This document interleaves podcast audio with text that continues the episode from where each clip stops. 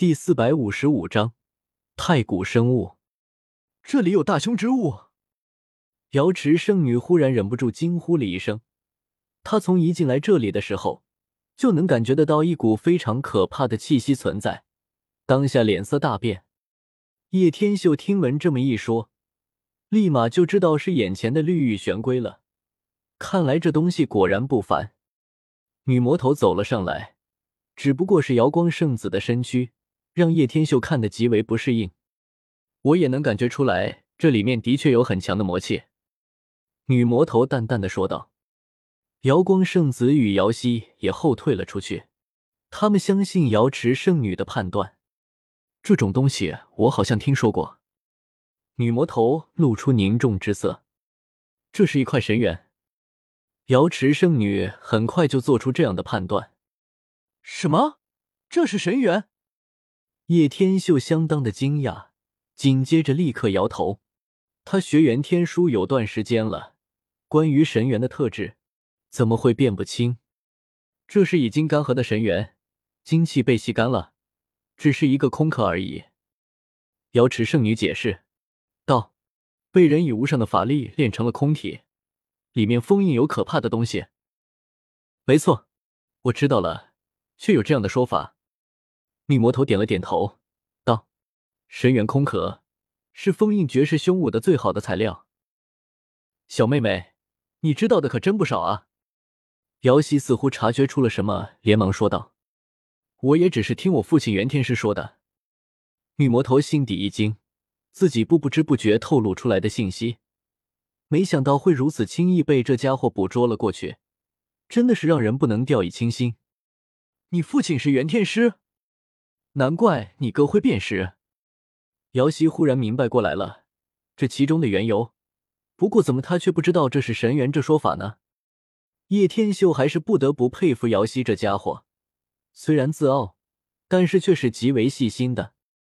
你们的意思是，我手中这只玄龟内封印有极端可怕的东西？叶天秀怔怔出神，其实心底有些许激动。若真是如此，他倒是不害怕再可怕的东西。他的实力之下，起码一逃之力还是有的。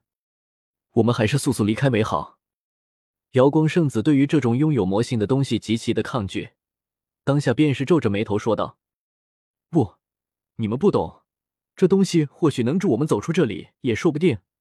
你们对于这些并不了解，但我比你们了解的多。”叶天秀当然是不管他们，直接就把绿玉玄龟给取了下来，顿时体内生出一种抗拒。为什么会这样？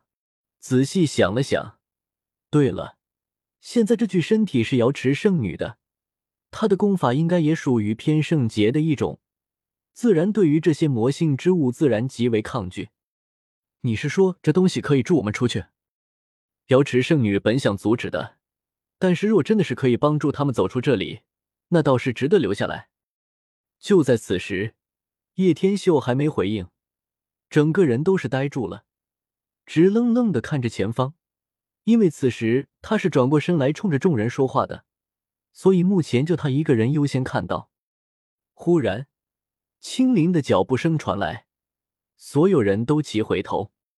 月夜下，一个柔发披散的稚童蹦蹦跳跳的跑来，不过四五岁的样子，生的粉嘟嘟、白胖胖，很漂亮。这不可能是人族的孩子。因为其背后生有一对洁白的羽翼，且眸中蕴双瞳，活着的存在。女魔头一见，饶是她也不得不大变颜色。瑶池圣女、瑶光圣子、瑶溪也都心惊，再难平静。自古以来，没有几人在太初古矿见过活着的生物，见者必死。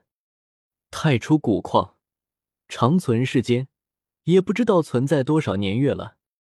古往今来，人杰与天骄如一盏盏明灯，照亮了历史的天空。但从来没有人将太初阵风或者破灭，足以说明一切。它就这样横存于世，任一代代天骄老去，化成尘埃，成为过去，不变的只有它。古矿活着的存在，自古以来没有几人见到过。流动素洁月辉的赤红色大地上，一个粉雕玉琢的稚童蹦蹦跳跳，非常的漂亮可爱。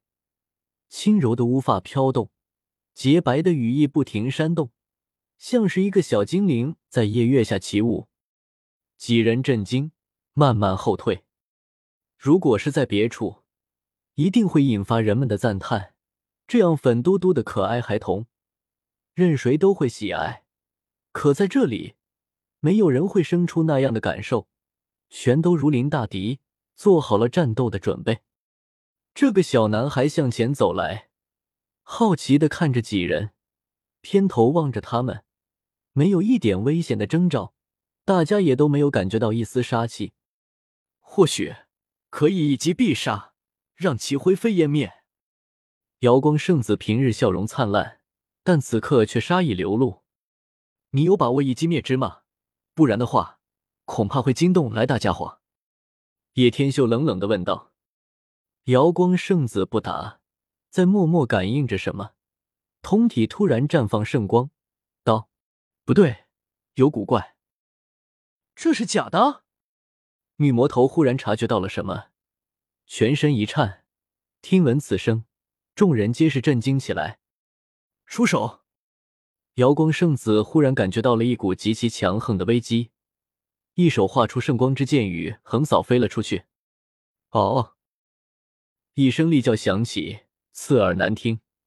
紧接着，那个粉嘟嘟的孩童一下子暴涨了起来，全身在这一瞬间高达五米。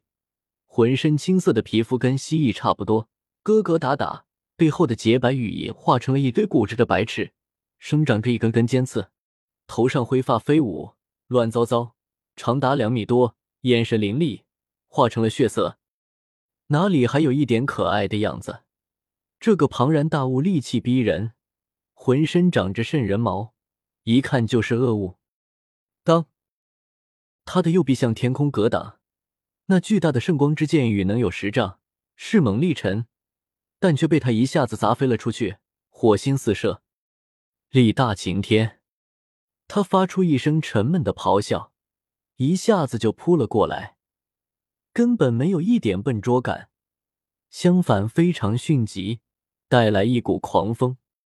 众人纷纷出手，将出太初禁区之际，却碰上了这样的恶物，必须拼死一战。